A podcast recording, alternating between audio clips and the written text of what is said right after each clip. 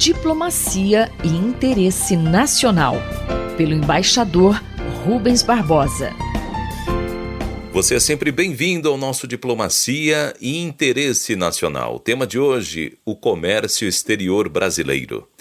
Embaixador, qual a sua análise em relação aos dados mais recentes divulgados pelo governo federal sobre o Comex brasileiro? Os dados recentes divulgados pelo governo mostram uma crescente concentração das exportações brasileiras para alguns mercados e a crescente concentração em poucos produtos.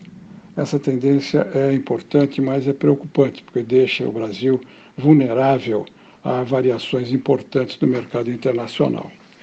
No caso dos mercados que absorvem produtos brasileiros, a Ásia, excluindo o Oriente Médio, absorveu de janeiro a setembro deste ano mais de 76 bilhões de dólares, o que representou mais de 48% do total exportado. No mesmo período, de janeiro a setembro do ano passado, essa fatia era de 40%.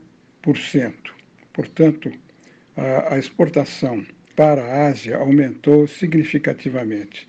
Em relação ao continente americano, a exportação eh, cresceu quase 11%, enquanto o total embarcado pelo Brasil caiu 7%, segundo a Secretaria de Comércio Exterior. 82% de soja em grão, 84% de minério de ferro e 75% de petróleo bruto foram exportados para a Ásia. A China contribuiu fortemente para esse avanço. A China continua sendo o maior destino, o maior mercado comercial para o Brasil, avançando de 27% para 34% das exportações brasileiras de janeiro a setembro deste ano em relação ao ano anterior. A Coreia do Sul também aumentou 6% em relação ao igual período e a exportação brasileira, contudo, para outros países como o Japão e a Índia, uh, caiu significativamente, 23% em relação ao Japão e 10% em relação à Índia. As exportações para a Ásia estão dirigidas sobretudo aos países da ASEAN. Esse bloco reúne 10 países numa região em que a demanda cresce por causa do processo de urbanização e aumento de renda, como Singapura, Malásia, Tailândia, Indonésia, Vietnã.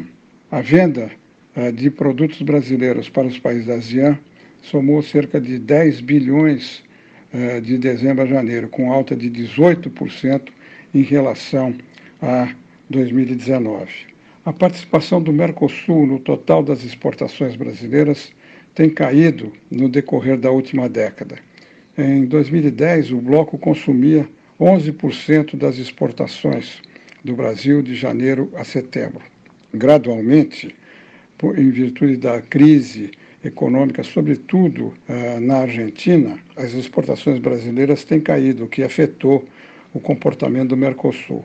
No ano passado, com o agravamento da crise argentina e várias medidas para controle cambial, os argentinos absorveram apenas 4,5% das exportações brasileiras e o Mercosul 6,7%. Neste ano, a fatia de exportação brasileira para a Argentina ficou reduzida a 3,8% e para o Mercosul em 5,5% de janeiro a setembro. No caso dos produtos, a soja, o minério de, de ferro e óleos brutos de petróleo vendidos pelo Brasil para a Ásia, o trio somou 48 bilhões de dólares, o que representou 63% do total eh, embarcado para o continente asiático, o que representa uma dependência muito grande e uma vulnerabilidade do ponto de vista do Brasil. Do lado da importação, há movimentos no sentido de aumentar a produção de trigo, sobretudo no norte do Cerrado, o que vai diminuir significativamente a, a, a médio prazo as importações desse produto. O Brasil importa 60% de tudo que consome e isso representa um pesado ônus na nossa pauta de importação. Eu sou o Mário Santi e conversei com o embaixador Rubens Barbosa. Diplomacia e interesse nacional, pelo embaixador Rubens Barbosa.